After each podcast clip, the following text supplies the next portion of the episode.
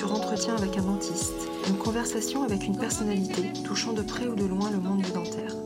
Le but, vous faire découvrir et mettre en lumière des parcours incroyables, surprenants et surtout inspirants. Les invités ont su concilier leur passion et leur métier, ont fait de leur métier leur passion, ou ont eu le courage de tout quitter pour vivre celle-ci à 100%. J'espère que leur écoute fera naître en vous l'envie d'explorer d'autres domaines, et pourquoi pas de vous lancer dans un projet qui vous tient à cœur. En attendant, je vous souhaite une très belle écoute.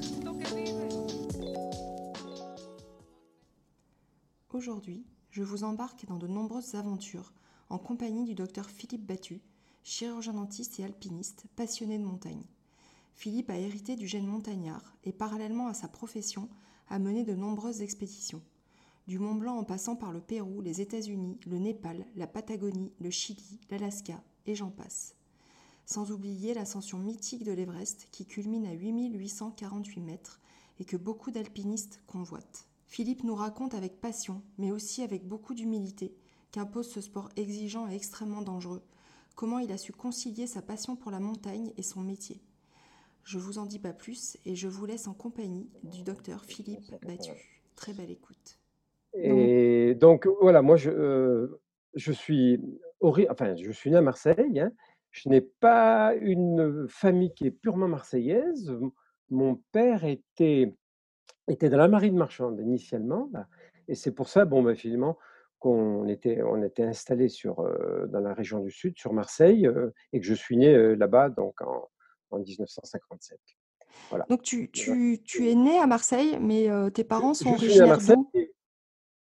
Comment? Tes parents sont originaires d'où? Alors, mon père est de Clermont-Ferrand, ah, exactement, la famille Battu. voilà, il y a des souches auvergnates. Lui, il est né, à, il est né exactement à, à Paris. Hein. Et bon, après, euh, chemin faisant, moi, il a fait marine marchande. Après, il a, il a pas mal navigué. Et donc, après, il s'est implanté sur la région de Marseille. Et du côté de ma mère, c'est du Jura, de Pontarlier exactement, hein, la région de Pontarlier, le Haut-Doubs. Et voilà, ils se sont connus ben, euh, de trois ans avant ma naissance. Et donc voilà, moi je, je, suis né à Marseille, mais voilà, de, je, je, suis un mix entre la région du Jura, de Pontarlier et, et d'Auvergne. Voilà. Ouais, c'est un bon mix. Et tes, tes, parents étaient attirés par la montagne et par l'alpinisme? Oui, en effet. Alors mon père a, a toujours fait du, du ski. Hein, il avait fait, bon, il avait commencé ben, pendant la guerre là justement dans la région de. Il y avait un bon copain à lui qui était à M en Savoie.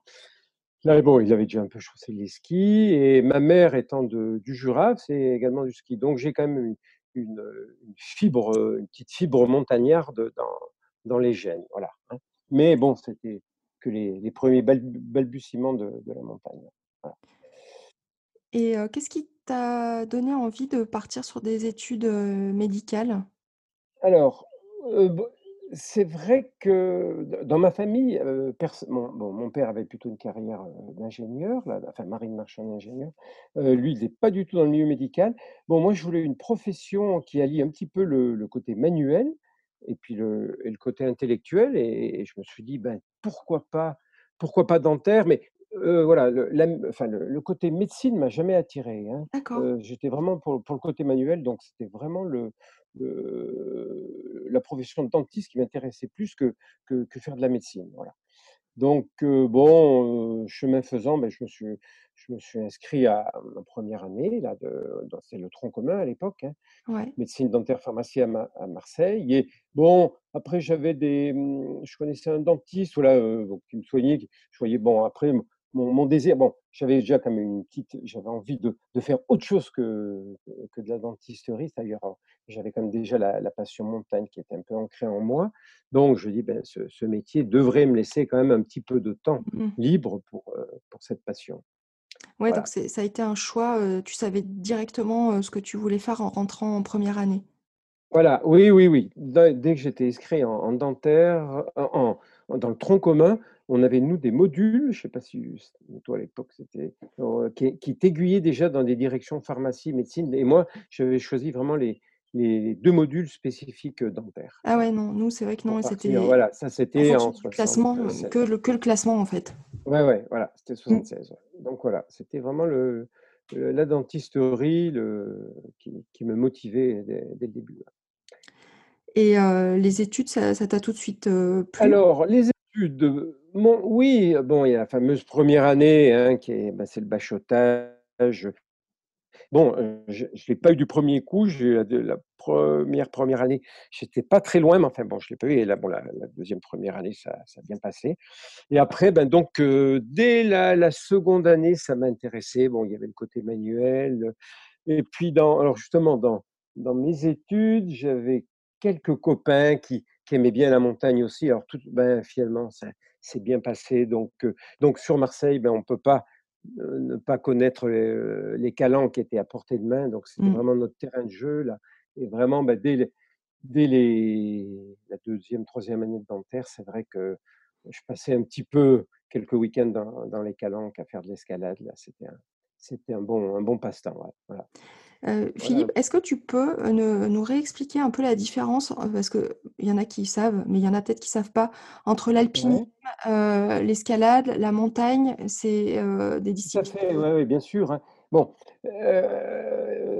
surtout maintenant, ça devient vraiment très, très structuré, hein, maintenant depuis qu'il y a les les murs d'escalade, mais à l'époque, nous, quand on faisait de de l'escalade de dans les calanques, c'était toujours dans un but après pour l'été, heu, avoir un entraînement de base pour après aller en montagne à Chamonix, en Moizan. Donc l'escalade était un comment dire? Un petit peu le terrain d'en d'entraînement, hein, pour, heu, pour faire de la montagne l'été. Mais heu, j'avais quelques copains qui étaient attirés uniquement par l'escalade, que ce soit les calanques ou le les massifs proches de Marseille, mais pas du tout attirés par la haute montagne, voilà et c'est vrai que maintenant, la différence, elle est encore plus nette maintenant Mmh. avec les les écoles d'escalade, les murs d'escalade. Il y en a, ils adorent de rester soit dans des salles, heu, Mmh, soit grimper sur la résine, les les petites écoles et sur la montagne, heu, ça les att ça ça ne les attire pas du tout, heu, actuellement et c'est vrai que maintenant, il y a il y a une, il y vraiment une différence, très, très marquée entre l'escalade en salle, l'escalade extérieure et puis après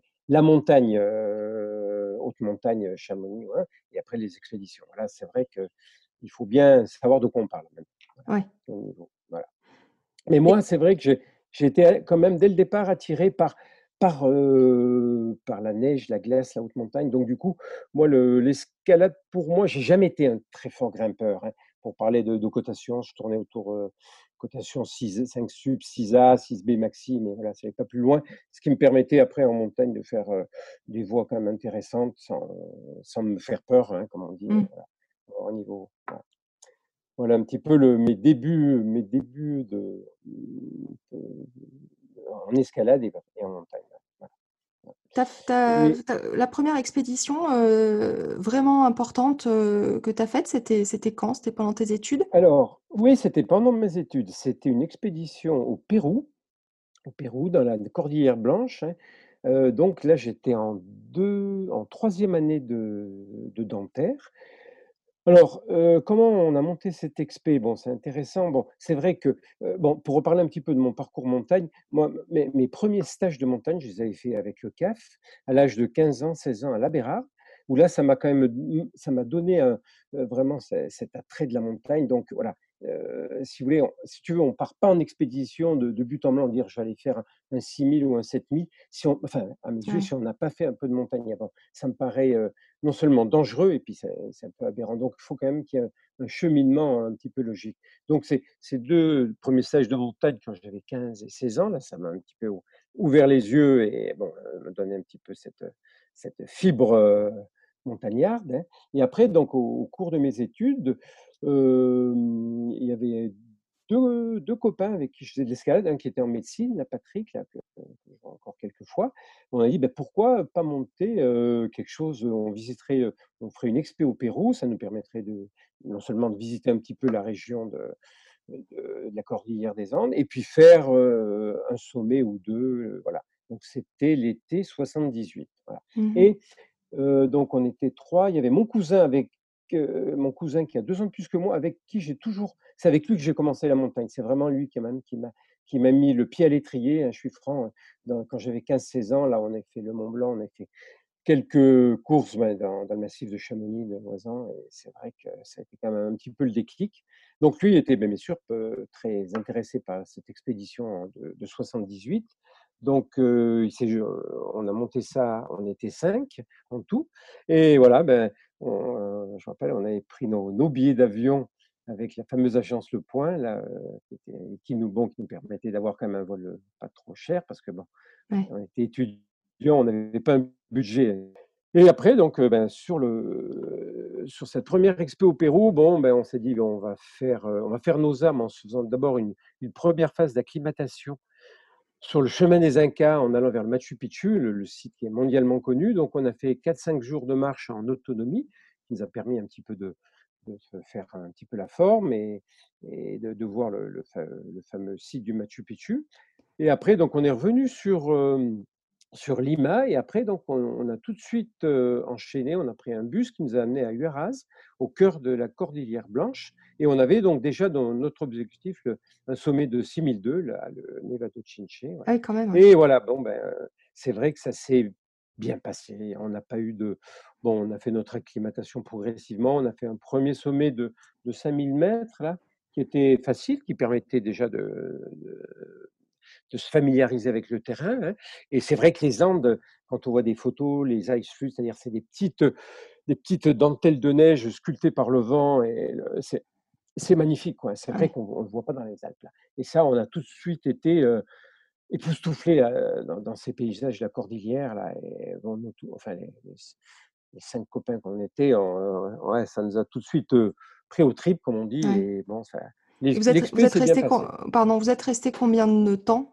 Heu, ben, en tout, l'ex on a dû partir 1 mois et 1/2. On a fait donc notre acclimatation au Machu Picchu et après on a fait notre, les 2 le 1er petit sommet et le sommet final. On devait être entre 5 et 6 semaines à peu près, voilà. Ah oui, quand même, ouais. Voilà, c'était voilà la 1re, heu, 1re expédition, mais finalement qui qui me tient toujours à cœur, c'est vrai que c'était la la 1re.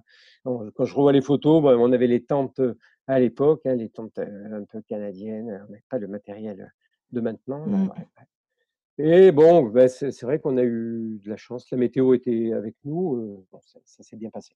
Voilà. Ouais, donc ça t'a laissé des super Voilà. souvenirs, heu C'était le 1er voilà, le la 1re expé donc, heu, pendant pendant mes études là, voilà.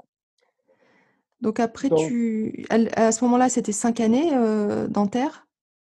Heu, oui, après donc après donc j'ai fi heu, oui, on avait 5 ans nous en dentaire. Ouais. Donc j'ai fini bon mon mes mes études dentaires à Marseille. Bon, tout s'est tout s'est bien passé et voilà et ben, toujours bon avec mon cousin et avec un un autre ami de Marseille, il me dit: «Bah, heu, moi j'ai fini en 81 mes études, pour marquer la fin» bon, j'ai pu faire, 1 mois et 1/2 de remplacement juste après mes études, ce qui m'a permis après d'avoir un petit peu d'argent et je suis allé aux États-Unis, dans le fameux parc du Yosemite. Voilà, pour faire, ben, quelques voies d'escalade. Je sais pas si tu as déjà entendu parler, là, il y a des sites d'escalade, beh, qui sont fabuleux, hein, le l'El Capitan, une paroi de 1000 de granit, le Half Dome. Bon, comme je te l'ai dit tout à l'heure, j'étais jamais un un comment dire? Un extrême en escalade, mais bon, heu, le le le copain avec qui je partais plus mon cousin, il dit: «Bon, on a quand même des voies à notre niveau». Bon, donc on, je suis parti dès le c'était le 1er septembre 81 pour 1 mois et 1/2 aux États-Unis. Voilà, donc j'ai fait ma heu, on a fait à peu près, heu, 1 mois dans dans le dans le parc du Yosemite à faire, des bon, j'ai pas fait j'ai fait bon quelques voies, les classiques de de l'époque, là, le Half Dome, heu, voilà, j'ai pas fait par contre le la grande voie d'El Capitan qui fait 1000 le nose là, qui est très qui est mondialement connu là. Ouais, c'est vrai que ça j'étais peut-être pas assez haut niveau pour le faire, mais bon, j'ai dit: «C'est pas grave, Ouais. je Après contente de voies de voies un peu un peu plus faciles et puis ça ira bien», voilà. après ce que ce que tu ce que tu recherches, dans dans dans toutes ces expéditions et la montagne, et en en général, c'est oui. pas forcément l'exploit, si? C'est quand même c'est le voilà, voyage, c'est la viens, c'est découverte, le voyage, voilà, c'est pas l'exploit, non. Heu, bon, dès le départ, moi même quand j'étais jeune, on me dit: «Bon, on va essayer d'aller un petit peu» j'ai pas envie de me mettre, heu, ni dans le rouge, ni de ni de me faire peur, hein, comme on dit, donc il faut garder heu, c'est vrai que dans dans les stages d'alpinisme que j'ai fait avant, bon, c'est un peu la méthode ancienne, mais on garde toujours une marge de sécurité, heu, que ça soit en haute montagne, que ça soit en escalade, heu, voilà, donc, heu, j'essaie de faire vraiment des voies à mon niveau et de pas et donc voilà, moi ma recherche un petit enfin, heu, tous ces voyages un petit peu à l'étranger, c'était un voyage découverte. Bon, toujours le petit caractère sportif, hein, qui me plaît, c'est voilà, qui est un peu la fibre directrice du, pour le voyage, mais j'essaye quand même de rester dans, dans, dans, dans, mon niveau, voilà, de ne de, pas, pas dépasser mes limites. Et bon, c'est vrai que je croise les doigts. J'ai jamais eu de, de, de, pépins graves. Après, c'est un, un, sport qui demande quand même beaucoup, beaucoup d'humilité et de, de connaissance de soi aussi, j'imagine. Oui, tout à fait. Voilà, ouais, ouais, il faut, faut après voilà, se dire jusqu'où on peut aller, pas, pas griller les étapes. C'est vrai que voilà, maintenant on voit, c'est tout autre, les choses sont différentes. C'est vrai que maintenant il y a des jeunes grimpeurs en, six mois, ils arrivent à passer du 7A. après, au bout de deux ans, ils sont dans les plus hautes parois du, de El Capitan, là, dans les voies les, plus dures. Donc c'est, c'est vraiment, c'est vrai que tout a changé maintenant. Hein, mmh. Mais bon, moi à l'époque, voilà, j'étais, j'étais vraiment pour pour bien suivre la, chronologie de, progression et pas griller les étapes. Donc voilà, donc voilà, ce petit voyage dans, aux États-Unis, bon, ben, c'est vrai que ça a marqué un petit peu le. C'est un peu pour marquer la fin de mes études. Là. Après, ben voilà, donc je suis rentré en début novembre des États-Unis, 81. Ben, après, ben, j'ai dit, ben, il faut quand même que je prépare ma thèse. Donc, je, bon, m'étais mis un petit peu quand même avant là, et j'ai passé ma thèse en janvier 82. Voilà. Et après, alors, justement, un autre projet, c'était j'avais deux amis, là, un copain que j'avais connu à Marseille, qui avait le rêve, ça, et, ça pareil, c'est un voyage qui me tient à cœur, de faire la traversée des Alpes à ski, ouais. de l'Autriche jusqu'à la Méditerranée. Ah ça n'avait pas été très souvent à l'époque. Il y avait eu, enfin, Zwigenstein, un pionnier là, du ski de rando, qui avait fait ça dans, je sais plus, dans les années 50 ou 60. Bon, ça avait été très. Et l'ami, la Pierre Lombard, qui habitait l'Arche, là, dans les, dans les, dans les Alpes de Haute-Provence, au-dessus de Barcelonnette. Là, ça lui tenait à cœur, c'est un bon copain à moi. Il me dit, écoute, après tes études, si tu veux, il faut avoir deux mois de dispo. Euh, donc, euh, l'hiver 82, après avoir passé ma thèse, on est parti en février. Donc, euh, on a pris tout simplement le train jusqu'au fin fond de l'Autriche, là, dans le massif exactement du Grossvenediger. Donc, c'est l'extrême bout de l'Autriche, hein, pas loin de, de, Salzbourg finalement. Hein, voilà. Et donc on est parti ben, début février pour un périple de, de deux mois et demi à peu près. Bon, on a fait des petites coupures, après il y a eu les périodes de... Mais en gros, bon, on a eu un très beau mois de février et on a pu faire quasiment toute l'Autriche. Et on est allé jusqu'à Zermatt sans problème. On a eu vraiment des très bonnes conditions, du beau temps, donc ça, ça a déroulé très très bien. bon, ben, on couchait les refuges étaient il y en a très peu qui étaient gardés, donc on avait bon, quand même des, gros sacs là, pour faire cette traversée. Là, voilà. Et après, bon, on, a eu, on a eu un petit passage critique, c'était mi-mars 82, où il y a eu beaucoup, beaucoup de neige, plein d'avalanches. Là, il y a eu pas, dans les Alpes, il y avait pas mal de morts. Donc là, mmh. on se dit, on ne grille pas, on va pas griller nos cartouches. On, dit, tout le monde avait envie de, rester en vie. Donc, on est. Alors, une petite parenthèse, ma femme finissait ses études à Briançon. Et donc, on a fait un petit stop à Briançon. Elle est en dernière année de, médecine, là. Donc, on s'est arrêté une bonne dizaine de jours en attendant que le temps se remette au beau, que les conditions reviennent, voilà, se remettent plus stables. Donc, finalement, de, de Zermatt, la partie du Grand Paradis, on l'a un petit peu, on l'a un petit peu chanté parce que là, c'est trop dangereux. Et exactement, on a repris notre traversée des Alpes à Valoir, exactement. Et après, bon, après, on a pu faire l'intégrale Briançon jusqu'à la vallée des Merveilles, au-dessus de Nice. voilà. Donc là, ski, de, ski de rando? Ski de rando, ski de rando. Donc avec les pots de phoque, tu es, es complètement autonome Voilà, autonomie, voilà, autonomie, sac à dos. En bivouac ou en refuge? Alors non, non, donc on, dormait dans des refuges. Hein, non, non. On a, on a fait une fois ou deux la tente au début, mais c'était trop lourd. Donc on essayait toujours de trouver des refuges en Suisse, c'est vrai qu'il y avait toujours des refuges d'hiver ouverts. Bon, après, on a pu toujours trouver de. Voilà, on avait quand même une trame de notre itinéraire qui nous permettait de, de voilà d'avoir. Et là, bon, c'est vrai qu'on croise les doigts. À l'époque, on n'avait pas nos, les fameux ARVA, oui, oui. recherche en avalanche. Alors, je me rappelle, on, on avait, il y avait un, un, gars qui nous avait prêté des, des, du matériel de sécurité, c'était des ballons gonflables. On avait, c'était un ballon qui se, qui se gonflait avec de l'hélium. On avait une sangle avec un velcro autour du bras, et en cas d'avalanche, on appuyait sur, le, sur ce ballon et hop, ça se gonflait. il, y avait une, cartouche, il y avait une cartouche, une cartouche, d'hélium qui gonflait le ballon. il y avait une petite ficelle. Voilà, c'était des prototypes. C'était un gars de Marseille, là, de, de qui tenait un magasin de sport, il dit: «Bah, tiens, on a ça», il nous les prêté. On dit: «Bon, bah, à l'époque, c'était le les seuls moyens vraiment de» bon et bon, on n'a pas eu on n'a pas eu de pépin de d'avalanche. On a dû avoir une petite coulée, heu, à la fin, voilà. Bah, après le problème, c'est la météo quoi, c'est que vous Voilà, la météo bien sûr, bah, et là, ouais, on avait pas il y avait pas de routeur météo, donc c'était Ouais. un petit peu ouais, c'était un petit peu, enfin au feeling, on essayait de téléphoner de temps en temps au service mét cette période de mi-mars là, où il y a eu toutes ces fameuses avalanches, enfin je rappelle, ah bah, j'ai pas mal d'a d'amis à Bonneval-sur-Arc là, il y a eu un week-end noir, il y avait eu entre 7 et 8 morts à Bonneval et ça avait été un un week-end dramatique de Val d'Isère, Bonneval.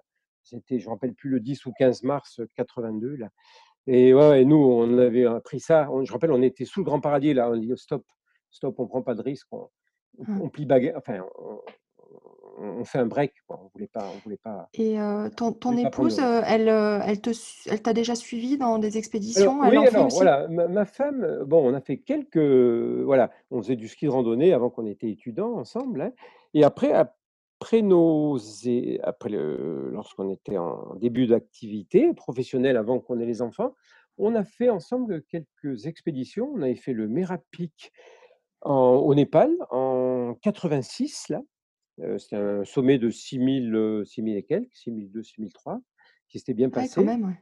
Ouais, ouais, on avait fait après en 89, on a fait une belle traversée entre, heu, le l'Everest et le Makalu, c'est 3 côtes d'altitude qui se tr qui se trouvent à 6000 m.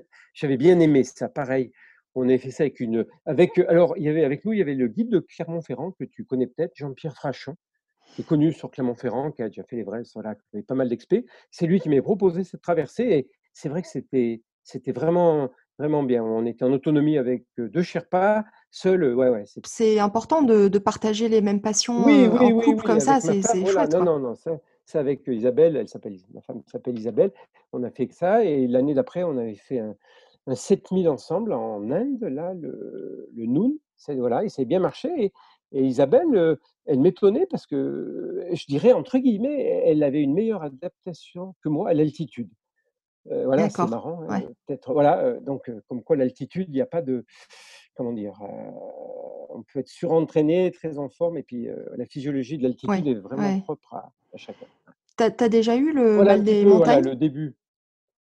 Comme alors le mal des montagnes, oui, justement, heu, le le je je l'ai déjà eu, justement, quand on a au début de faire la traversée des 3 cols en 89, j'ai rejoint Jean-Pierre Frachon qui était avec une autre équipe et qui faisait la Mada Blanc et j'ai voulu faire trop de choses, trop vite, heu, donc j'étais monté on est parti de Katmandou, monté au lac de Gokyo comme base de l'Everest. Après je voulais faire la Mada Blanc vite fait et en fait, j'ai eu un coup de un coup de ben, j'ai mal à la tête, envie de vomir, bah, c'était le mal des montagnes. Donc là, 1er 1re, heu, si signal d'alarme donc je m'étais vraiment mal acclimaté, j'avais voulu faire, trop, trop en altitude, un peu trop vite et du coup, ben, j'ai eu un un coup de pompe et la Mada Blanc, bah, j'ai pas pu le faire. Je me suis Ah. arrêté au camp 2 et et j'ai vraiment un coup de barre. Bon, j'ai dû me reposer 2-3 jours après au au camp de base là, avant d'attaquer cette fameuse traversée des 3 cols, heu, qu'on a fait avec Jean-Pierre et ma femme et là, bon, finalement, les les autres avaient plus la forme, que moi, Ouais, donc mais après il y a une altitude, vraiment, critique? À partir de laquelle Oui, ben, ah ben, le le la la barre des 6000 est quand même, heu, est quand même un seuil, Mmh. heu, où ça commence à à aller moins bien, ça, il faut le dire, hein, là, 6000, bon après 6003-6004, là, si on si on va trop vite, heu, on paye. Enfin, moi, pour mon ma propre expérience, ouais, il faut vraiment vraiment pas griller les pas griller les étapes et vraiment aller progressivement. Donc tout tout ça m'a donné un petit peu des des armes pour, heu, pour l'Everest, hein, pour après dire: «Ouh Mmh. là là, heu, il faut faut vraiment faut vraiment faire gaffe, quoi, avec Ouais. l'altitude», heu, voilà, mais Après finalement, c'est peut-être, un mal pour un bien, heu, C'est un mal pour bien, voilà, ouais, voilà. Je crois que j'avais un peu payé la la Mada Blanc ce cette, cette petite inconscience, j'ai voulu en faire trop, voilà, bon, j'avais j'avais quel âge je devais avoir? 30, heu, 36 ans, 37 ans, je me sentais en pleine forme et là, j'ai eu le coup de pompe là et ouais, ça m'a bien et après après la traversée, j'avais perdu 11 kilogrammes. Ah oui, quand même. Ouais, j'avais ah ouais, vraiment, j heu, mais maigri, j'avais puisé dans mes et c'est vrai que la fin de la traversée des 3 cols, on n'avait plus du tout de bouffe et on je rappelle les 2 derniers jours là, avant de de rejoindre un peu un village, on été vraiment à à à manger, je rappelle les les pastilles de Lysopaïne pour la gorge, on avait plus Ah bon? Ouais, ouais, on était vraiment sec, hein. Tout le monde avait maigri et ouais, ouais, là, ça avait été un peu bon, c'était une une expérience là. Et heu, la la question que je me posais tout à l'heure, tu quand tu racontais ton expédition, heu, avec ton copain heu, enfin le la la la grande traversée, heu, Ouais. tu au niveau relationnel, au niveau humain, qu'est-ce que ça t'apprend, dans ces cas-là d'être en petit comité sur une très longue période, dans des conditions des fois un peu extrêmes? Alors, on se connaissait bien, enfin, on était 3 à faire la traversée des Alpes. Là, il y a Pierre Lombard que je connaissais depuis longtemps. On faisait des de l'escalade ensemble dans les Calanques. Voilà, on avait fait de la montagne, on avait déjà fait le le Mont Blanc par les Nominata là, heu, donc on avait déjà fait un petit peu des courses ensemble, donc on se connaissait. Il y avait un 3e que je connaisse heu, 3e copain que lui connaissait un peu, mais moi je le connaissais pas. Donc tous ces voilà, c'est vrai qu'il faut pas dire que c'est rose tous les jours, c'est pas vrai, hein. Des fois, il y en a qui disent: «Moi, j'aimerais mieux passer par là, l'autre par là». Bon, on a un peu ch chacun son son son optique et des fois, il y a on va pas dire qu'il y a pas eu des fois des frictions un petit peu, bon, pas méchantes au final, mais bon, voilà, il y en a qui voilà, cha chacun donnait son idée. Bon, à 3, bah, il fallait c'était des fois 2 contre 1, puis après on trouvait un on trouvait un compromis, voilà, pour chacun, voilà. Et c'est vrai que, voilà, vivre tout ensemble, c'était bon, on essayait quand même de partager, ben, pour faire la trace, le soir, bah, quand on était dans des petits refuges pas gardés, ben, on se faisait la bouffe nous-mêmes, voilà. Oui, oui, ah, ben, là, c'était c'était, une petite expérience de la vie, là, ouais, ouais, là, faut faut reconnaître, heu, c'était ouais, c'était vraiment mais bon, globalement, voilà, ça ça s'est bien ça s'est ça s'est bien passé, ouais. Et au au ça reste, voilà, cette traversée, ça me voilà, pour parler voilà, bon, on va parler de l'Everest après, mais tu vois, ces 1res expés, finalement, elles me tiennent à cœur, voilà, c'est des trucs que tu fais seul en autonomie, c'est un peu toi qui dirige, j'y vais, j'y vais pas, je vais à droite plutôt qu'à gauche, voilà, c'est finalement, c'est peut-être plus de assez, liberté? voilà, ouais, ouais, voilà, c'est un peu et puis on se sent voilà, on se sent maître après de de de de de la prise de décision, voilà. hein. Et des fois, c'est vrai que, bon, c'est bien enfin, j'admire, hein, les gars, heu, qui font la la traversée des Alpes a déjà été faite par 2 gars en solitaire, Jean-Marc Bois et là, tout seul, chapeau, hein, les gars, ils sont confrontés à eux-mêmes, il faut vraiment être, très fort dans la tête, hein, pour, après, je pense que décisions, c'est une ouais, quête, hein, c'est une quête Ah oui, aussi, oui, heu, là là, c'est mmh. vraiment, ouais, c'est vraiment quelque chose de, encore, de supérieur, le solitaire est en montagne est vraiment est vraiment, comment dire? Une partie de enfin, ça révèle vraiment le caractère de la personne et il Mmh. faut voilà, chapeau, chapeau à eux, hein, que ça soit pour la haute montagne, hein, ça c'est pareil, hein, comme Messner et cetera, qui ont fait des plein de solitaires, c'est là, c'est vraiment des des grands, grands monsieur, ça. Ouais, c'est vrai. Voilà. Et parce que tu en as fait quand même quelques-unes, hein, des des expéditions, heu, c'était quoi? Tu en faisais quoi? 1 par an, tous les 2 ans Oui, c'était en après, fonction? bon, après avec ma femme, on a eu les enfants, après on a fait un petit peu moins, bien sûr, hein. Bon, c'est vrai que, ap j'ai essayé quand après, heu, Isabelle, quand on a eu des enfants, bon, elle pouvait plus venir. Après, bon, j'ai bien aimé également, la les expéditions que j'avais fait en Patagonie, avec mon beau-frère. Là, c'était plus, on voulait faire le Fitzroy, c'était en 91 là et donc là, c'était vraiment une course de rochers, rochers, un petit peu de neige, mais surtout rochers. Bon, on n'a pas pu on n'a pas pu faire le Fitzroy parce que bon, les conditions de météo là-bas, c'est vraiment les c'est vraiment toujours, heu, toujours extrême un peu dans ces dans ces contrées-là et et hélas, on a pu grimper un tout petit peu sur le début du pied après le mauvais temps, enfin, la tempête de vent, donc on n'a pas pu faire, le Fitzroy. Bon, dommage, hein, c'était novembre novembre, début décembre 91 et ouais, heu, on n'a pas pu aller bien haut. Donc du coup, on a quand même fait un petit sommet à côté, bon, histoire de de pas Mmh. rentrer bredouille comme on dit, voilà. Mais voilà, mais c'est voilà, cette expédition est pareil, là, on était, heu, bah, il y avait pas grand monde là-bas sur la montagne, ouais, c'était voilà, on était un peu un peu seuls, livrés à nous-mêmes, là. Donc mon beau-frère Yves, lui, heu, faut le dire, il est bon, il est guide de de haute montagne. Bon, il a quand même un une bonne expérience, hein, mais voilà. À Grenoble pas aussi? tout non, lui alors Yves, donc c'est avec lui que j'étais à l'Everest. Lui, il habite Chamonix depuis, heu heu, depuis maintenant ça fait une vingtaine d'années, hein. Bon, il a fait, heu, il est passé par le biais de la gen il était au secours en montagne, hein, il était au PGHM, il a fait Grenoble, Briançon, il a fini à Chamonix et après bon, il avait quand même un bon très bon niveau en ski et montagne et il était instructeur au niveau de la gendarmerie. Donc Ah oui. il a fini au SNISAG là pendant 4 ans à la fin là. Donc c'est lui qui formait les les futurs secouristes, voilà. Donc heu, il a il avait quand même un bon Un bon niveau, ouais. des bonnes capacités, voilà, heu, et pour le secours et pour la montagne. Ouais. Ça. Et au niveau, professionnel, au niveau du cabinet, le choix d'installation de Grenoble, ça ça faisait partie des des critères, la montagne, de de Alors, d'aller à voilà, Grenoble?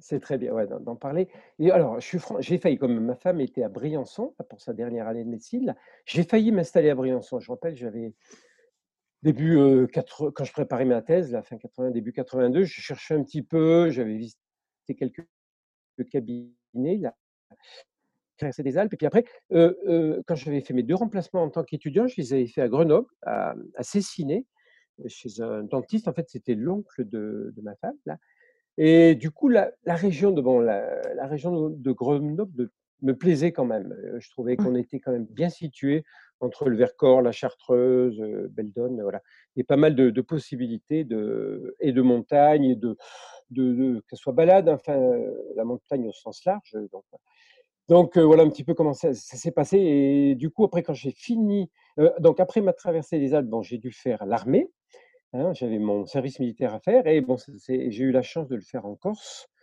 à l'hôpital militaire de Bastia, tu l'as fait dans quel, heu, corps? Je l'ai fait en heu, je suis arrivé à Bastia en juillet 83, Mais le exactement. le le service militaire, tu as choisi, heu, tu as pu faire, par exemple, chasseur alpin ou quelque chose comme ça, Non, non, non, je voulais pas spécialement chasseur alpin. J'ai fait bon, j'ai fait mes classes à Libourne, hein, comme, heu, tu sais, tous les professionnels Mmh, de santé. oui. Puis après, bon, je me dis: «Tiens, pourquoi pas s'il y avait un poste outre-mer, pourquoi pas?» non, me retrouver non, un truc de montagne, pas spécialement, heu et je dis: «Bon» après, si on m'avait proposé un poste à Chamonix, bon, pourquoi enfin, je sais qu'il y en avait pas, hein, à l'époque, et mmh, du coup, il y avait beh, j'avais le choix entre et pas heu, je rappelle, j'ai fait j'ai fait mes classes en juin 82 à Libourne et à la sortie, là, du de des, des 2 mois, là, il y avait, il y avait pas beaucoup de postes, je rappelle à l'époque, il y avait Bastia, je dis: «Bah, tiens, pourquoi pas la Corse?» ce sera l'occasion un peu de de de visiter la Corse et donc en fait, j'ai pas regretté, donc ça ça s'est bien ça s'est très bien passé. J'ai pu faire, bah, un peu d'escalade là-bas, un petit peu de montagne. J'ai fait la traversée de la Corse à ski pendant pendant que j'étais là-bas, là, qui est très, heu, qui est pas si facile que ça, Ouais. finalement, hein. Ouais, je l'ai fait avec des amis, puis avec ma femme aussi. C'est c'est enfin, je sais pas si tu as déjà fait le GR20, mais Non, il y a des pas eu passages chance. scabreux et on on dit: «La Corse, c'est la mer». Non, non, non, c'est c'est c'est pas si facile que ça, la Corse et je pareil, j'ai un bon souvenir, mais Ouais, c'est assez heu hostile, hein, comme, heu, comme décor. Oui, oui, c'est hostile, voilà. Puis à l'époque, en 80, l'hiver 82-83, il y a il y avait pas beaucoup de ref les refuges, pas beaucoup. Là, je me rappelle, on avait bivouaqué 1 fois, là, enfin ou 2, je sais plus. Ouais, c'était ouais, la traversée de la Corse, c'était un bon souvenir aussi. Donc voilà, année, heu, en Corse qui s'est bien passée, là. Je suis revenu, en juin 83, heu, ici, donc sur le continent et j'étais passé à Grenoble, j'étais passé au conseil de l'ordre et il y avait, une opportunité de dans une mutuelle, un poste qui était libre, là, le 1er juillet. Je dis: «Bah, tiens, pour pourquoi pas pour, quelques mois, pourquoi pas?» donc c'était une mutuelle, on avait un statut, bon, bref, de libéral dans la mutuelle, mais qui me plaisait assez, là, c'est Ouais. donc j'ai fait 1 an. Après, bon, hop, tout a changé. Après, on est passé, après ça me plaisait plus et le local où je travaillais était à vendre et ben voilà, avec, avec un médecin, ma fa et enfin, on s'est installés à 4 dans dans le local où je suis encore actuellement, là. Voilà et donc je me suis mis en libéral à partir de exactement du 1er octobre 85, voilà. Et do et donc et beh, je suis toujours dans le même dans le même lieu depuis depuis le début, voilà. Et Donc voilà un petit peu mon mon pourquoi, voilà, Grenoble, heu, finalement, heu, voilà. Donc j'habite un petit bon, c'est vrai que le le climat de Grenoble, hein, c'est pas Marseille, c'est pas Briançon, ça, c'est vrai, hein.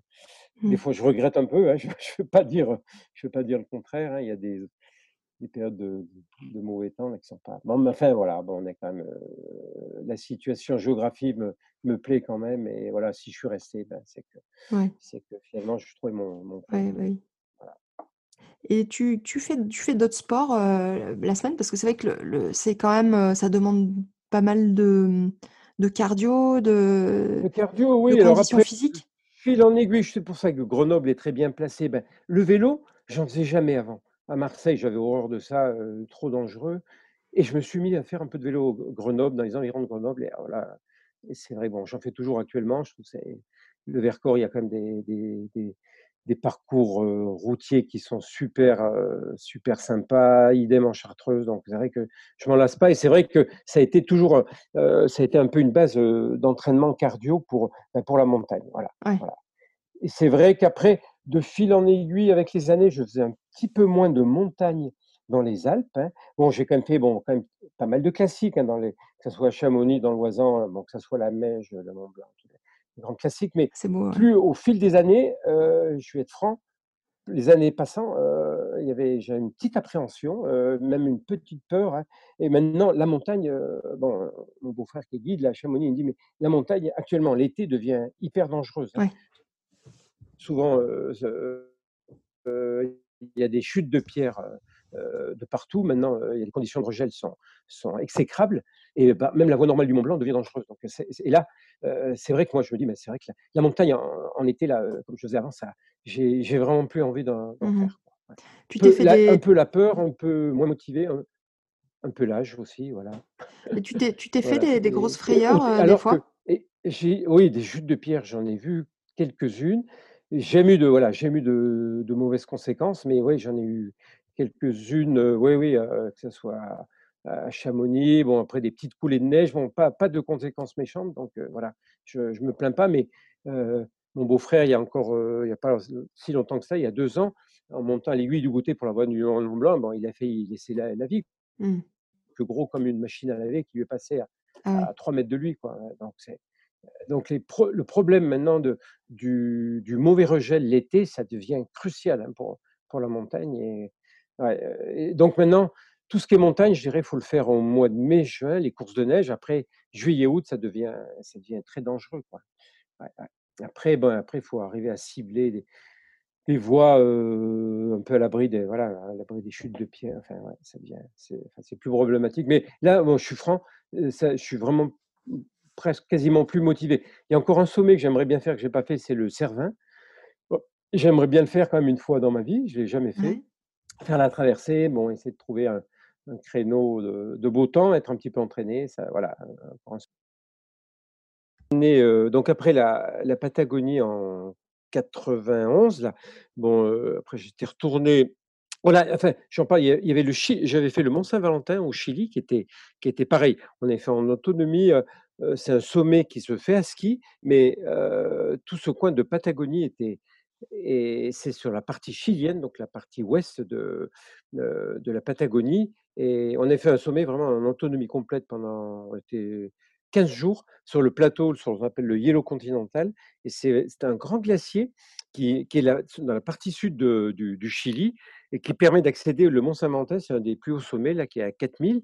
Et mmh. là, ben là, voilà, euh, si tu veux, c'est un truc, bon, on, dit, on pourrait dire euh, dans les Alpes, ça serait banal, hein, c'est un gros tas de neige. Hein, mais là, on était tout seul, paumé, on est parti du bord de la mer euh, depuis, un, depuis la, lagune Saint-Raphaël. Et c'était là, c'est voilà, c'était vraiment une expé qui m'avait plu parce qu'on était seul, autonomie complète. Là, bon, là, les téléphones satellites n'existaient, on n'en avait pas à l'époque, hein, on n'avait rien. Donc, ouais, ça m'avait marqué. Et après, voilà, en, 80, en 98, comme tu dis, le, Spitzberg a été ben, une, super expérience nordique hein, qu'on a fait avec une équipe, on devait être 8. Hein, on était, et donc, on a fait, on a fait un circuit qui a duré trois semaines. Bon, c'était début avril, si je me souviens bien, 98, là, avec Ouais, début le 3 ou 4 avril, très, très froide là au début, très ventée. Voilà, pendant trois jours, on n'a pas pu quitter la tente. C'était Et d'ailleurs, on voit une bizarre complet. on voit une photo de où tu as, des gerçures, où tu as des, des vraiment, on voit que tu as été brûlé, que vous êtes tous assez Ouais, ouais, brûlé, ouais, ouais, ouais, tout à fait. On a eu, bah, après, le temps s'est mis au, au beau. après, bon, il y avait quasiment plus de vent, il faisait moins de 20, mais bon, moins 20, ça n'en sait rien. Et après, on a pu faire ben, le mont Newton, qui est un des plus hauts sommets, je crois, du, du là, un beau petit sommet. Et le, mmh, on a fait celui-ci, un autre, quel, il y a un autre sommet également qu'on a fait. le mont Perrier? Le mont Perrier, le mont Général Perrier, mmh. le premier sommet, qui est très joli aussi, qui se fait à pied à la fin, qui permet d'avoir une belle vue vers, vers la partie après nord du, du, Spitzberg. Là, voilà. Et là, pour situer un peu, donc le Spitzberg, c'est une, une île qui est située en fait. C'est une île, voilà. Le, Spitzberg, C'est une île qui est très nord ouais. Donc c'est entre le cercle s'appelle le polaire arctique? Tout à fait, voilà. C'est, vraiment, pour donner au niveau latitude, ben, on est en, par rapport au Groenland, on est quand même dans une partie assez ouais, ouais, on est aux 78° je crois de latitude nord, ouais, donc c'est à Longyearbyen, là, voilà, hein. Et voilà, pour moi, beh, c'était ma 1re expérience, polaire un peu et c'est vrai que ça c'est une expérience qui qui m'a plu. On était, voilà, une équipe de d'amis, ben, on était tous de la région de Grenoble, là et c'est vrai que ça nous a ça nous a vraiment fascinés de de faire, heu, de faire, heu, ce périple de ça a duré 17 jours, je crois, en tout, là, voilà. Et avec des températures, heu, quand même Avec des températures, voilà, qui oscillaient, beh, je te dis, au début, c'était du moins moins 30 avec le vent, donc là, c'est pas c'est pas supportable, enfin, c'est là, c'est vraiment pas le plaisir. C'est des coups à à se faire des gelures, donc on là, on est restés vraiment sur la tente. Et après le le temps s'est mis au beau, sans vent, donc de toute façon, le la clé de voûte là-bas de c'est le vent, hein. Quand il y a pas de vent, heu, je dirais que c'est du gâteau, même s'il fait -20, ça passe bien. Sitôt qu'il y a un peu de vent qui se lève, ça devient ça devient difficile.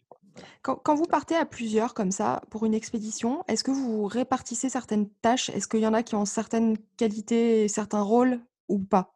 Oui, alors oui, oui, alors, heu, là, dans l'équipe du Spitzberg, heu, il y en avait déjà il y avait Jean qui avait déjà fait qui était déjà venu une fois au Spitzberg. Bon, on se partage les tâches. Bon, on a les Poulkas, le soir, heu, à 05:00, on commence à à faire notre camp de de notre camp pour le soir, donc il faut, bien sûr, bon, déballer toutes les Poulkas, commencer à creuser la neige C'est quoi les Poulkas? C'est tente les c'est les tentes? Poulkas, ce sont des grosses luges, des grosses Ah! luges, ben, on met tout le matériel dedans, voilà, hein.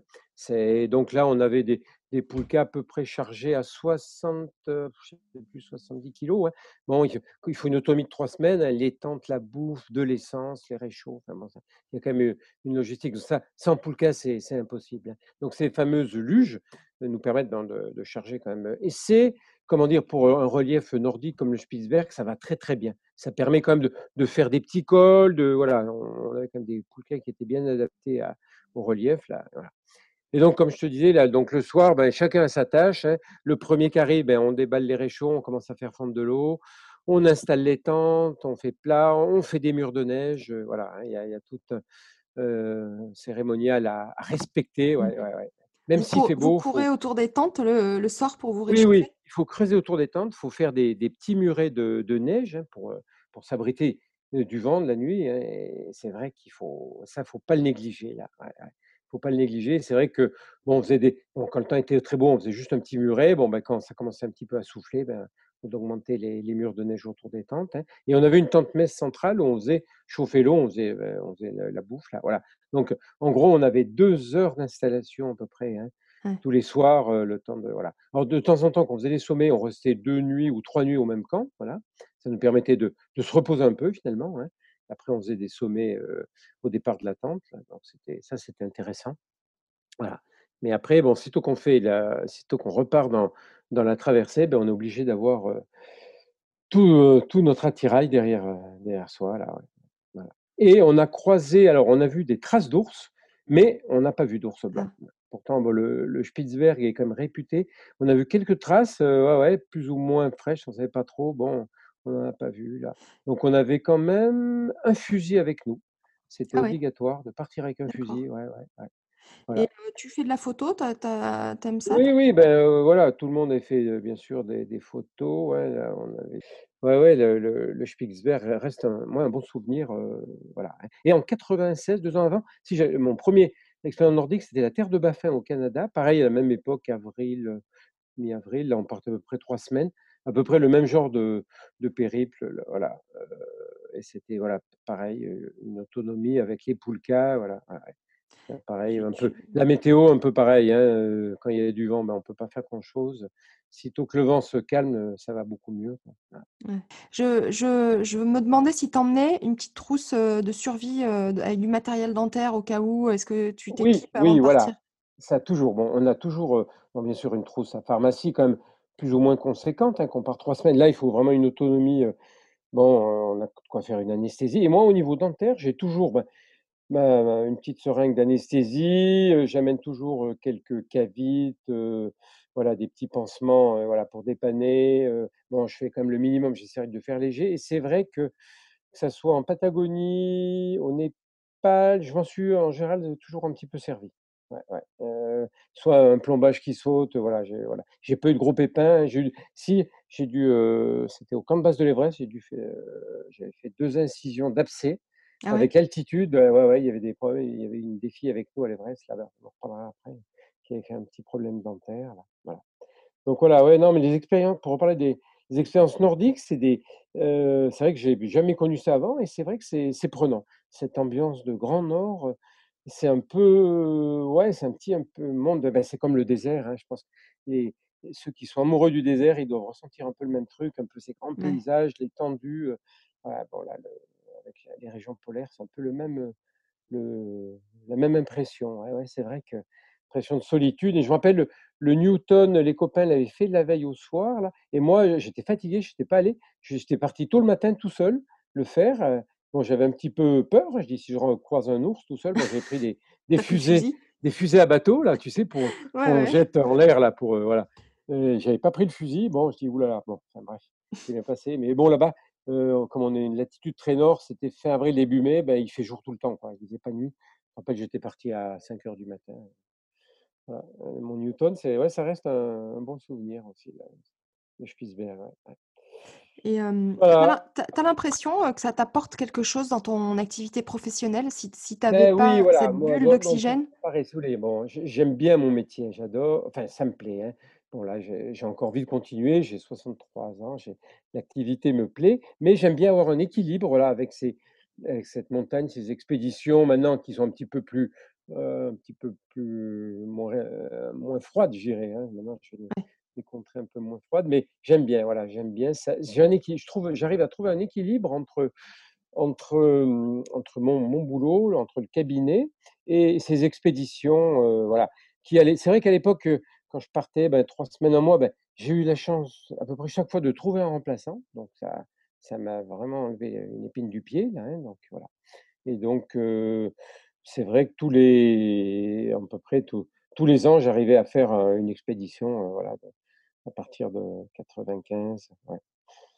Voilà, après l'Alaska, j'ai fait le le mont je sais plus t'en ai parlé, j'ai fait le mont McKinley en Alaska, qui se compare un petit peu aussi aux régions polaires là, qui est et là, c'est pareil, j'ai bien aimé aussi, on était en autonomie, heu, le alors c'est marrant, on partait de de, mmh, d'Anchorage là, après le bon, on arrivait à après on prenait un petit avion qui nous posait au milieu d'un grand glacier, au milieu de nulle Ah part ouais? et après, bah, il y avait le mont McKinley qui se trouvait tout au bout du du glacier là. Et là, ben, après, ben, on était autonome là, il fallait se débrouiller soi-même, Il y a des il y a des endroits où c'est pas possible, heu, c'est pas autorisé de le faire en autonomie?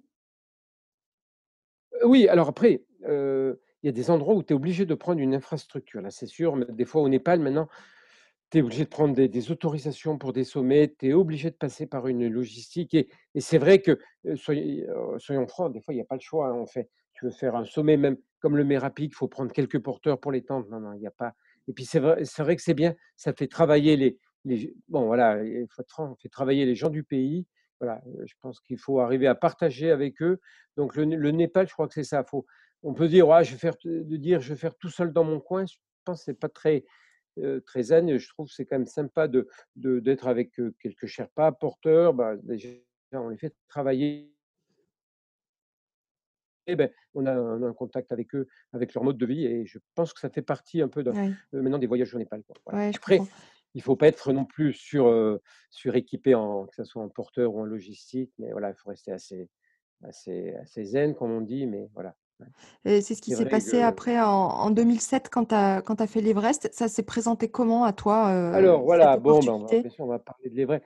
L'Everest, bon, c'est bon, ça a été un un peu une date charnière, hein. Bon, c'était pile l'année de mes 50 ans. Alors, pour résumer, bon, j'ai eu mon mon beau-frère, de Chamonix qui était guide avec un de ses copains à lui là de pareil du centre d'instruction de Chamonix. Ils avaient ils avaient ce projet de faire l'Everest et j'avais d'autres amis de de Maurienne avec qui j'étais parti. Déjà, heu, au Spitzberg, heu, au McKinley qui avaient aussi envie de faire l'Everest. Alors en fait, c'est 2 petites équipes qui se sont qui se sont soudées, hein, qui se sont mis d'accord, heu, pour faire, une équipe commune et le projet a pris forme, exactement, c'était en avril 2006 et moi, bon, finalement Heu, j'étais pas du tout prévu dans l'équipe. Là, les les 2 équipes s'étaient mis un peu d'accord et puis moi, bah, on m'a gentiment proposé, «Ben, écoute Philippe, si est-ce que ça te dirait de venir avec nous à l'Everest en 2000, heu, au printemps 2007?» heu, voilà, il faut 2 mois de 2 mois de de de libre, hein, donc c'est avril et mai 2007.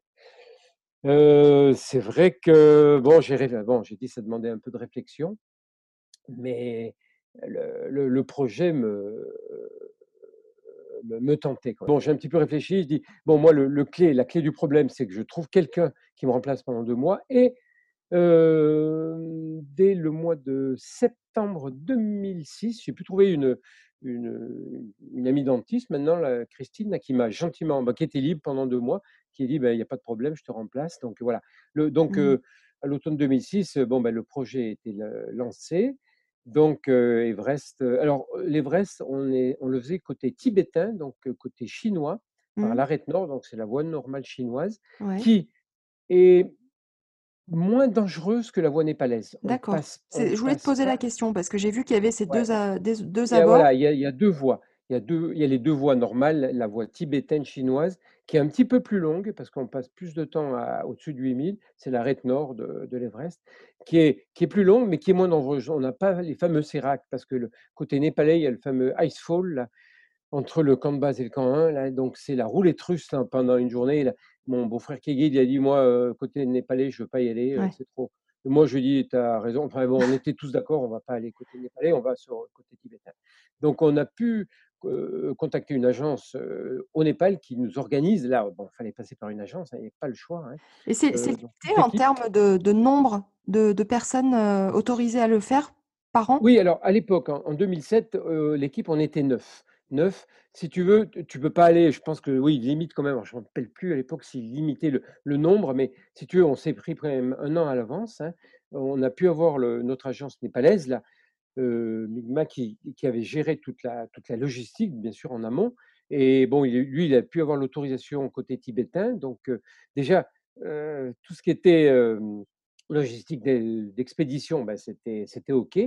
Donc après, chacun alors c'est vrai que chacun, on s'était dit: «Bon, bah, c'est vrai que je vais on va pas parler des chiffres». Ça bon, à l'époque, je vais dire un peu, je me rappelle même plus, à la louche, ça devait coûter quand même dans les dans les, tout compris 20-20 000 € à peu près, bon, mais Mmh. on a pu tous trouver des des sponsors à peu près, Ah ouais? hein.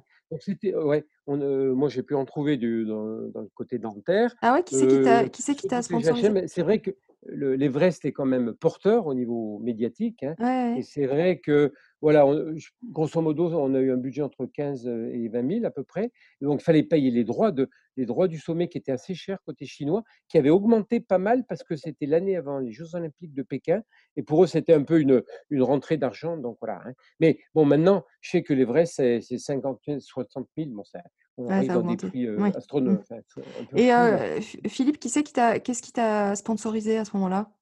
Heu, beh, moi, j'ai eu la chance d'avoir, heu, bon, je le cache pas, il y avait, hem, quel il y avait ma boîte d'implantologie Ouais. qui je travaille toujours, Easy Implant, Ouais, hein, qui m'ont, bah, qui m'ont fait confiance, qui m'ont un peu sponsorisé. Il y a eu Comet, il y a eu, la société Apple également qui m'a sponsorisé. Bon après j'ai eu, voilà, quelques petits trucs, donc j'ai eu, voilà, tout le monde, grosso modo a pu un peu trouver des Et des ça des ça sponsors. il te Bon, ap c'était après en retour, il te il te demandait, de des interviews? Il te demandait des, Beh, on a fait un film, hein, on a fait bien sûr, un film a été réalisé sur, sur l'expédition. Puis après, beh, j'ai fait des fait une j'avais fait une, conférence à l'UFSBD à Grenoble Ouais. où il y avait pas mal de de labos, là, c'était en 2008, l'année d'après, avec le film, conférence. Moi, j'avais passé le film, bon, dans le stand à l'ADF de de d'Easy Implant, là, il y a eu quelques voilà, j'ai eu des trucs. Bon après, c'était pas c'était pas le comment dire? Heu, c'était pas des des réunions non plus, heu heu, avec trop trop de personnes, mais bon, non, c'était c'était bien, c'était pas la même époque non plus. Aujourd'hui, ça Oui, serait oui, c'est beaucoup époque. plus Non, médiatisé, relayé par les réseaux sociaux. Oui, Ouais. oui, voilà, voilà. Ouais. Moi, je voulais remercier mes sponsors, ce qui est normal, hein, voilà. Ils m'ont fait confiance, ils m'ont aidé, voilà, et l'Everest, voilà, beh, si tu veux, bon, en 2 mots, l'E l'Everest, ça m'a plu. Je dirais, c'est pas ma c'était pas ma ma finalité de montagne. Je veux pas dire que bon, j'allais pas du tout pour l'exploit. De toute façon, je me donnais une chance une chance sur 2 ou sur 3 d'y arriver, pas plus, hein. tout le monde tous les je connaissais quelques gars qui étaient allés à l'Everest, là, sur Grenoble, il m'a dit: «Te fais pas d'illusions, hein, tu as peu de chances d'arriver, hein, tu as le côté météo, tu as le côté acclimatation, tu as le côté, il y a plein de facteurs qui rentrent en compte» et bon, mais moi, je me mettais pas la pression. Je dis: «Bah, je vais voir, allez, c'est l'année de mes 50 ans, bon, heu, allez, c'est une expérience, c'est une expérience comme une autre, bon, pourquoi pas?» voilà et donc bah, dès dès dès l'été 2006, beh, j'ai commencé un peu à m'entraîner, bon, pendant un peu faire bah, un peu de l'endurance, après faire des sorties, heu heu, dès le mois de j'appelle novembre, il commençait à avoir de la neige, j'ai essayé de faire un peu de ski de rando, un petit peu longue, des j'essayais de sortir, quand même, heu heu, ben, au moins tous les tous les jeudis, bien sûr. Le dimanche, j'essaie de faire 2-3 sorties par semaine, là, hein. Mais voilà, j'essaie le surentraînement ne sert à rien.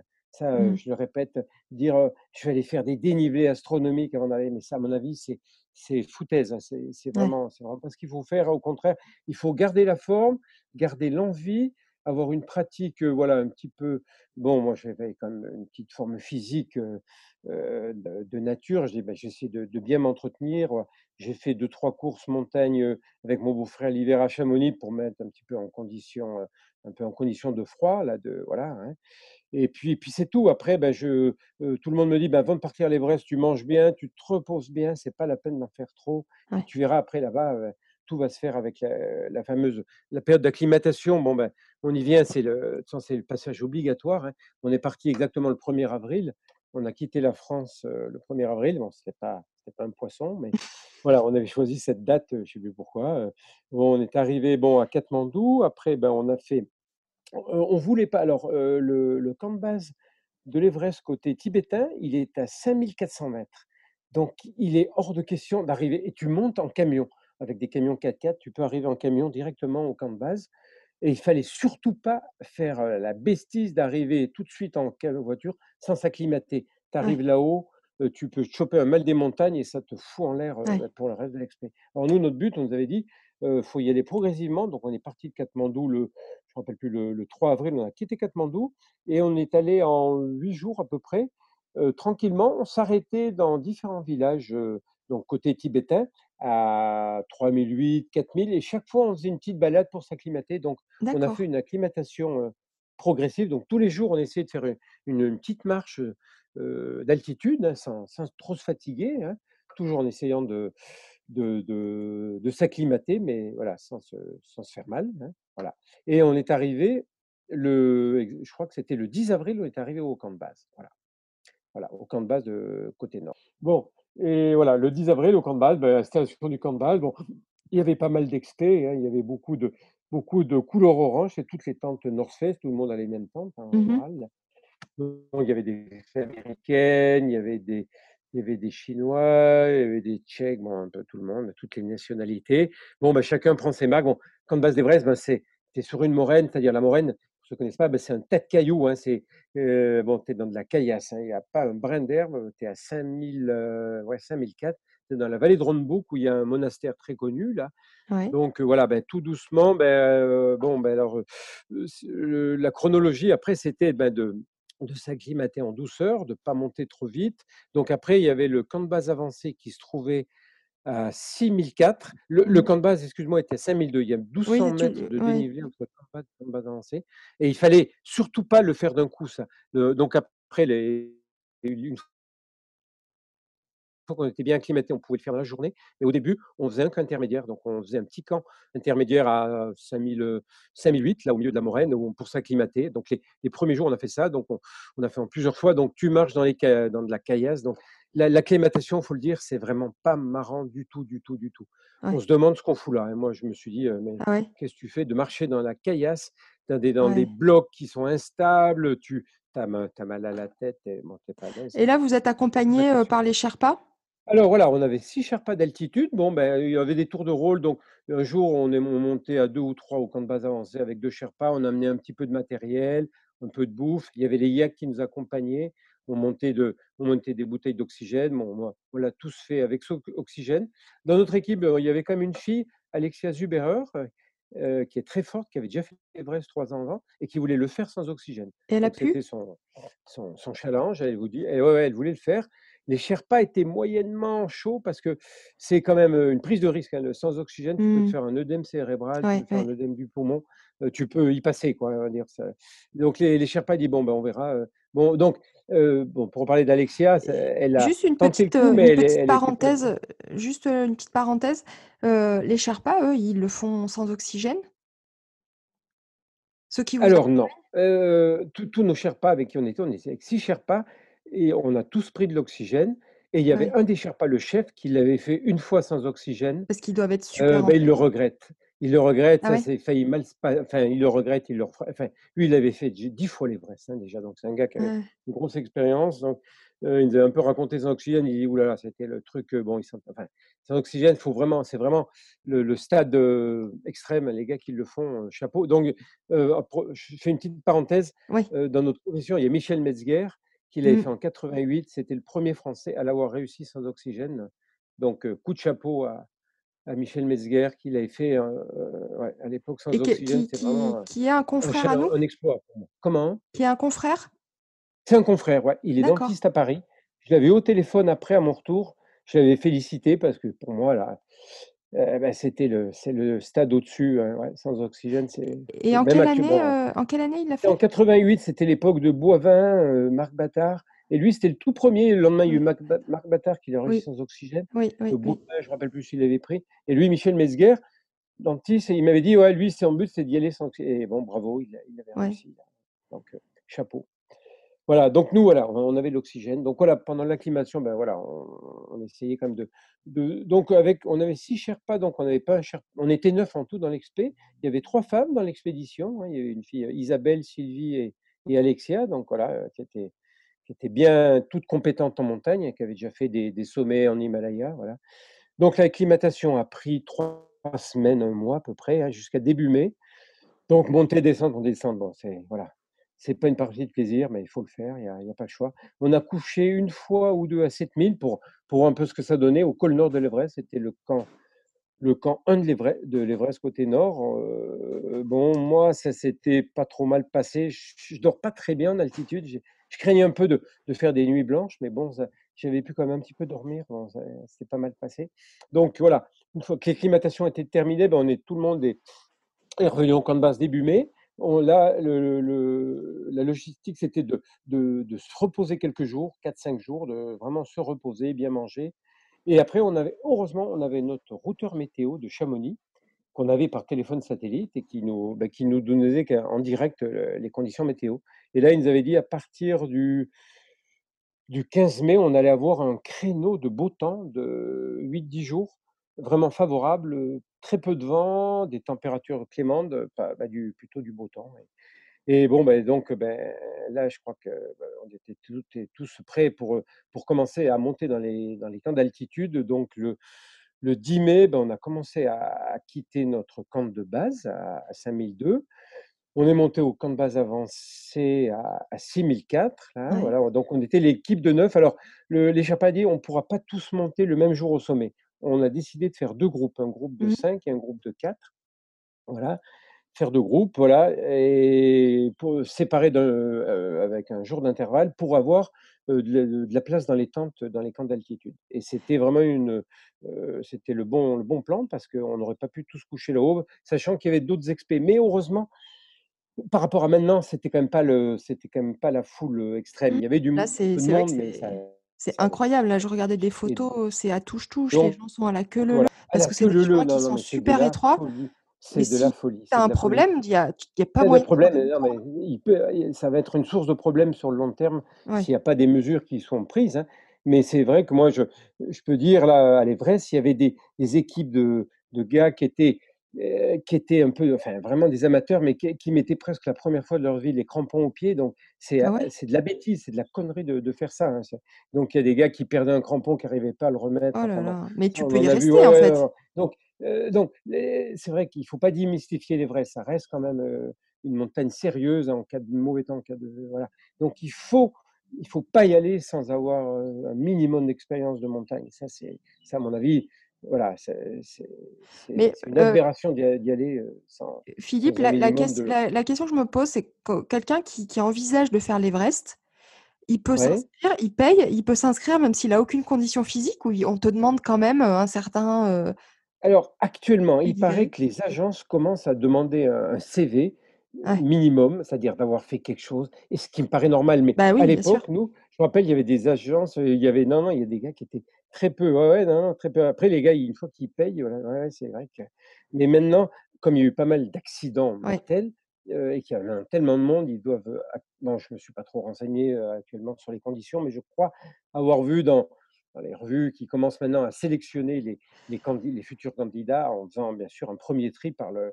par une expérience alpine, heu, Mmh. minimale, avoir fait déjà au moins un six Mmh. mille ou un 7000 avant, Ouais, j enfin voilà. mmh, parce Ce que qui moi me je qui lis lisais, je en en ma de manière générale, il y avait 5 morts par an Oui, ouais, et ouais. qu'en 2019, donc tu vois, l'année dernière, il y en a eu 11, donc il y en a eu 2 fois 11 plus, heu morts, ouais. Non, non, mais là, il peut y avoir des années noires.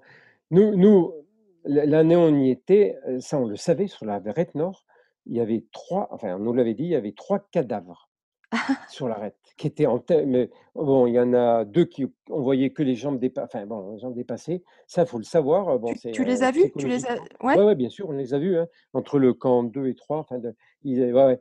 Nous, on a vu un 1er cadavre au camp Ah. d'altitude, là, à 8000, là, un Tchèque, là, avec une cinquantaine d'années, qui a un arrêt cardiaque, bon, qui était en bas et et après, il y en avait 2 autres, qui étaient, pris dans la neige depuis déjà enfin, qui voilà, qui étaient le long de l'arête, on nous l'avait dit, bon et c'est vrai qu'on est dans bon, après, quand on est sans, avec notre max notre masque à oxygène, on est un peu dans notre bulle de dans notre bulle, hein et on on fait un peu abstraction du reste, mais c'est vrai qu'on nous l'avait dit, donc fallait déjà être un petit peu mûr dans la tête de rencontrer ce ces cadavres, voilà.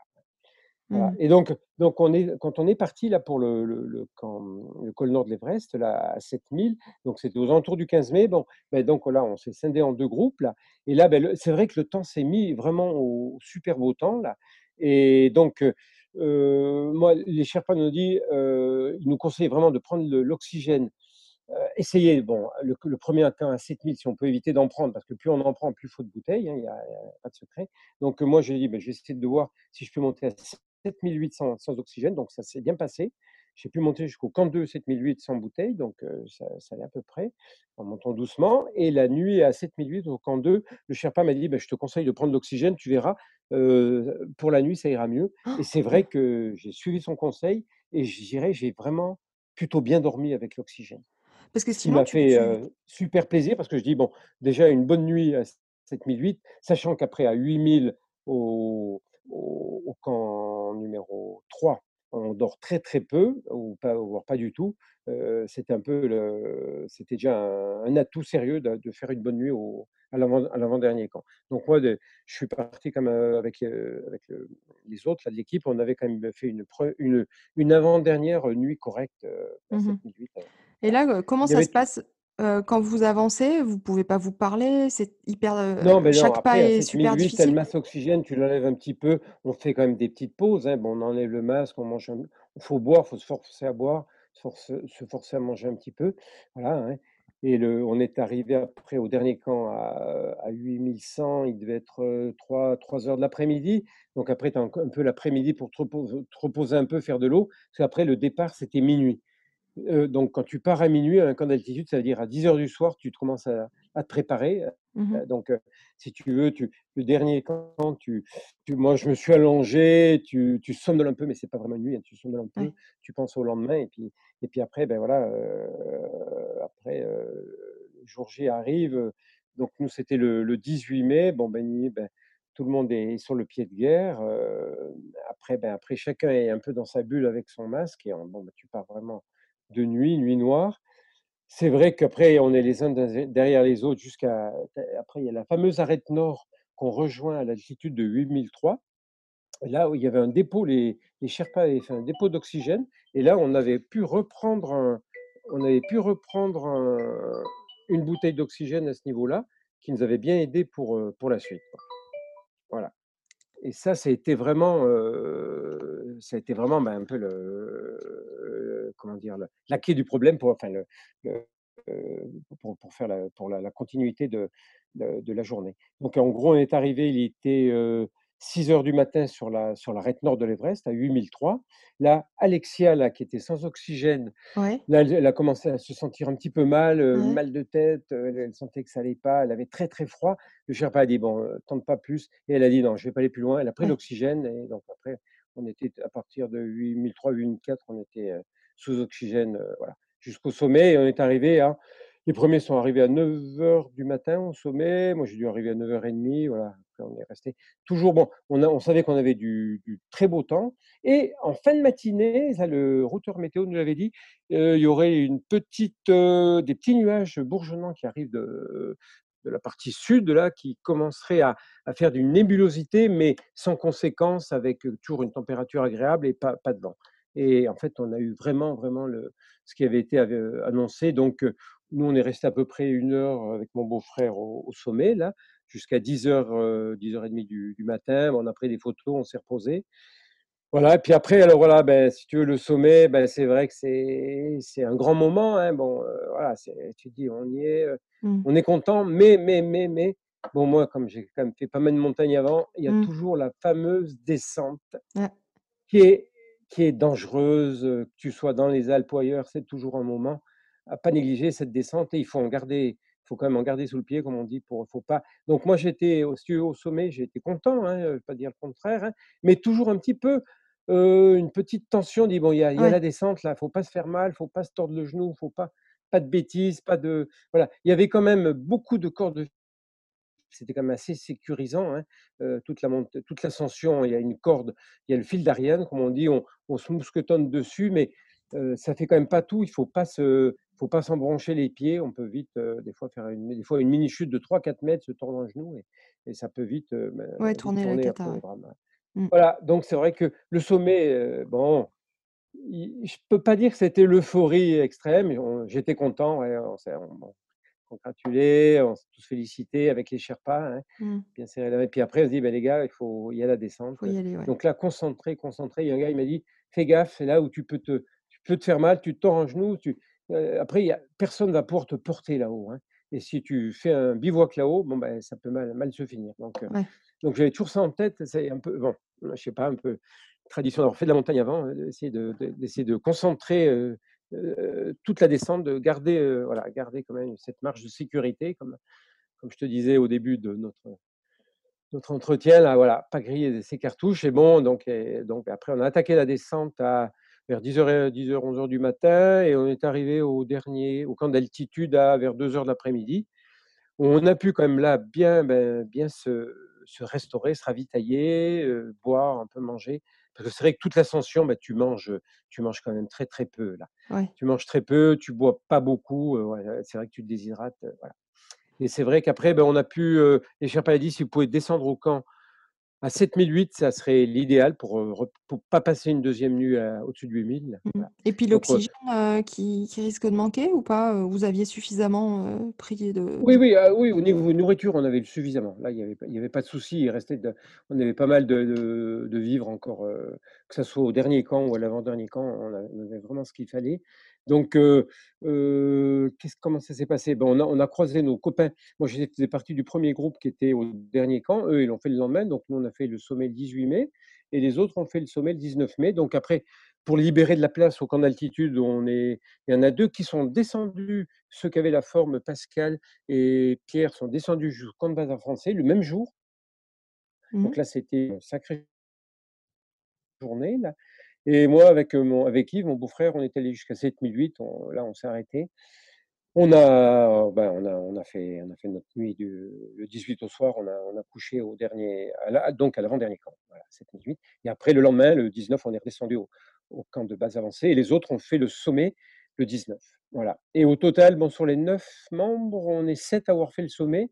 Il y a eu il y a eu 2 filles, Sylvie et et Isabelle qui se sont arrêtées vers les 8005-8006 et ah bon, elles se sentaient pas trop et Mmh. bon, C'est déjà pas mal, hein.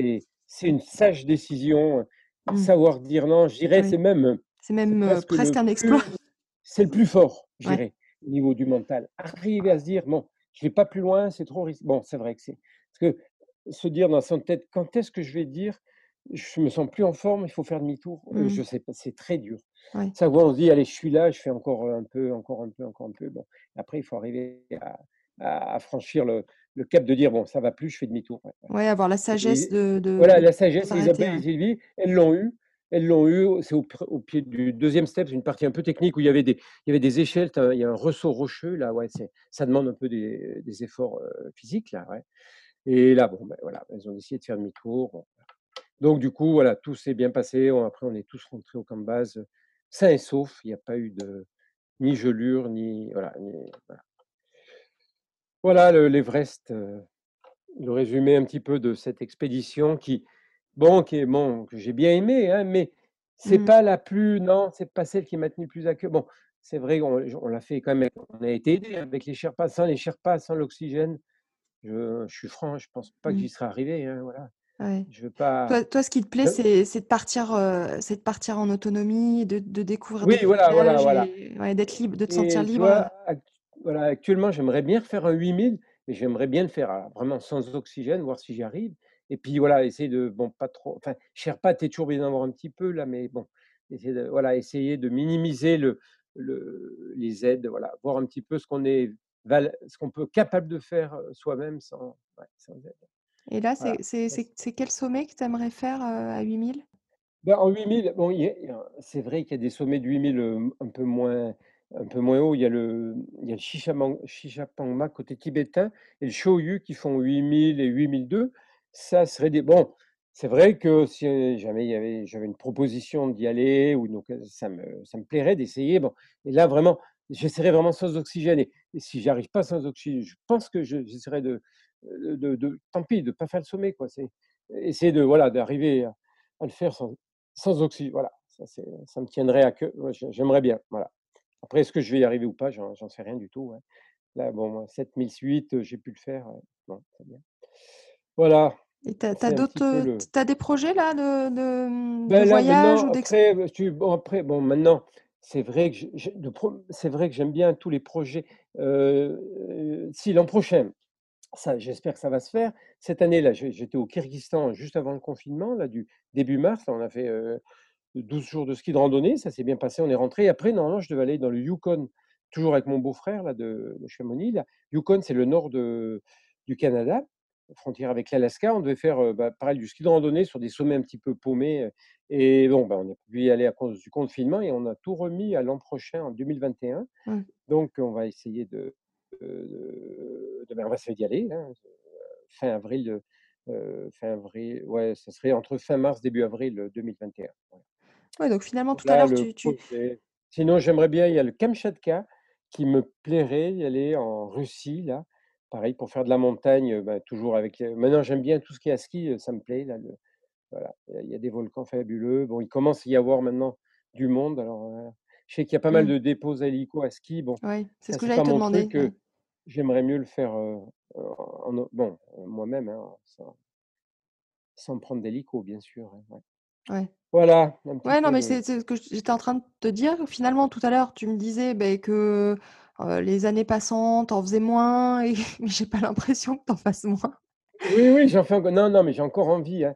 J'ai encore envie. Bon, je croise les doigts, la santé la santé va pas trop mal encore, je me sens, l'alti je sais pas la haute altitude, attention, hein, je sais pas ce que ça donnera, si j'y retourne, je sais pas je sais pas. L'altitude, c'est c'est ouais, ouais, ça peut ça se trouve, ça se passera là là, si en 2019, heu, avec, une autre équipe, on devait faire l'Elbrus dans le Caucase. Je sais pas si tu as entendu parler, c'est le plus haut sommet du si, Caucase à ouais. 5006 là et là, alors bon bon, bref, on n'a pas pu faire le sommet, pour des raisons, on sait pas vraiment ce qu'il y a eu d'autorisation. Bon, on est montés jusqu'à 4000, mais c'est dommage, là, j'aurais bien aimé voir à 5006 là, si si j'étais encore, capable de de monter, tu vois?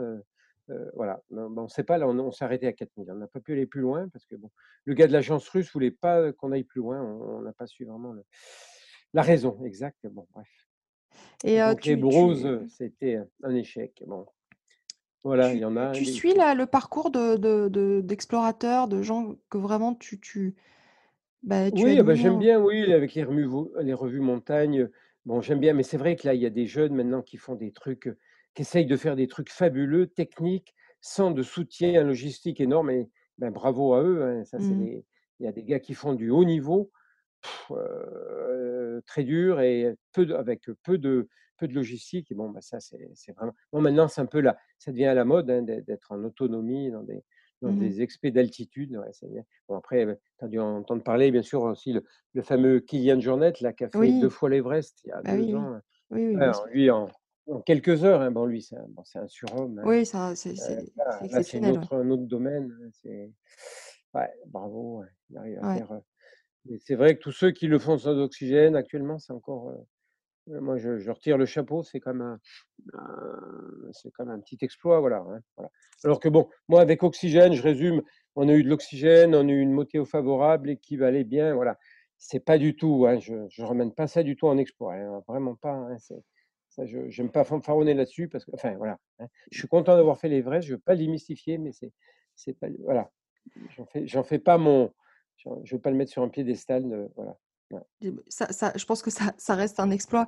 Après, c'est peut-être Oui, non, mais voilà, je- non, je vais pas démystifier. Je suis content de l'avoir fait. euh, ça s'est bien passé, voilà. Mais euh, je, je veux pas en faire un, comment dire, un plat de, voilà. oui, je comprends, oui. Mais c'est Voilà. quoi pour toi ton plus beau souvenir, heu, d'expédition? Ce qui t'a le le Ben, plus je te marqué? dis, bon, il y a les premières expés que j'ai bien. Là, euh, euh, il y a la Patagonie que j'ai bien aimé en autonomie, là, le, le, le Saint-Valentin, là, euh, le Fitzroy, bon, on n'avait pas pu le faire, ça m'aurait bon, plu. Là, il y a la traversée des Trois Cols, donc avec ma femme, là, ça, ça, c'était un beau souvenir. Là, on était, on était, bon, il y avait, on avait un Sherpa ou deux, je sais plus. Bon, mais voilà, on avait, on portait comme no- notre gros sac et tout, là, voilà, c'était. euh, j'ai un beau souvenir de ça, ouais, ouais, ouais. Mmh. Ouais, c'était c'était ouais, non, mais l'Everest, bon, on avait rencontré, il y a un guide, heu, bon, qui est connu, bon, qui est mort depuis, Ludovic Chaléac, très fort, très, très fort ce guide. Heu, lui, il s'acclimatait en quel en deux trois jours, on le voyait arriver à 7000. C'est un gars et il avait le jour l'année où on y était, il avait réussi quasiment sans oxygène, à à 100 mètres près, il avait pu faire, l'Everest sans oxygène, avec juste avec un Sherpa, donc chapeau et bon, il est il a eu la franchise de le dire j'ai pris l'oxygène à la fin il y est retourné l'année d'après, il a réussi, sans Ouais. oxygène, intégralement. Très fort, Ludovic Chaléa, hélas, lui, il est mort dans une avalanche au Manaslu il y a quelques années, là, ouais, comme quoi les conditions, ouais, ouais, heu, voilà, météorologiques, ça guide, ouais. vraiment fort. Voilà, un ben écoute, mon parcours et voilà, mais voilà, pour parler du dentaire, bon, j'aime bien mon je te dis, mon métier me passionne toujours. J'ai envie de travailler encore, je sais pas combien, on verra, combien d'années. Ça dépend, bon, c'est la santé qui qui donnera peut-être un peu le qui donnera peut-être le le la date après de de de ralentir un peu, voilà. Non, mais non, mais j'essaye, hein, il y a toujours autant de heu besoins de de de chirurgiens-dentistes, donc heu, faut pas voilà, voilà, voilà, j'ai quand même envie de de continuer, Ouais, je sais qu'on a on a des des des beaucoup de confrères qui sont férus de montagne et qui vont, qui vont aimer, Oui, écouter ton parcours. On m'avait d'ailleurs, à plusieurs reprises suggéré, de de venir vers toi et bah, voilà. écoute, vraiment sincèrement merci, Philippe. C'était super intéressant, de discuter avec toi aujourd'hui et puis les les échanges téléphoniques, qu'on a eus, avant.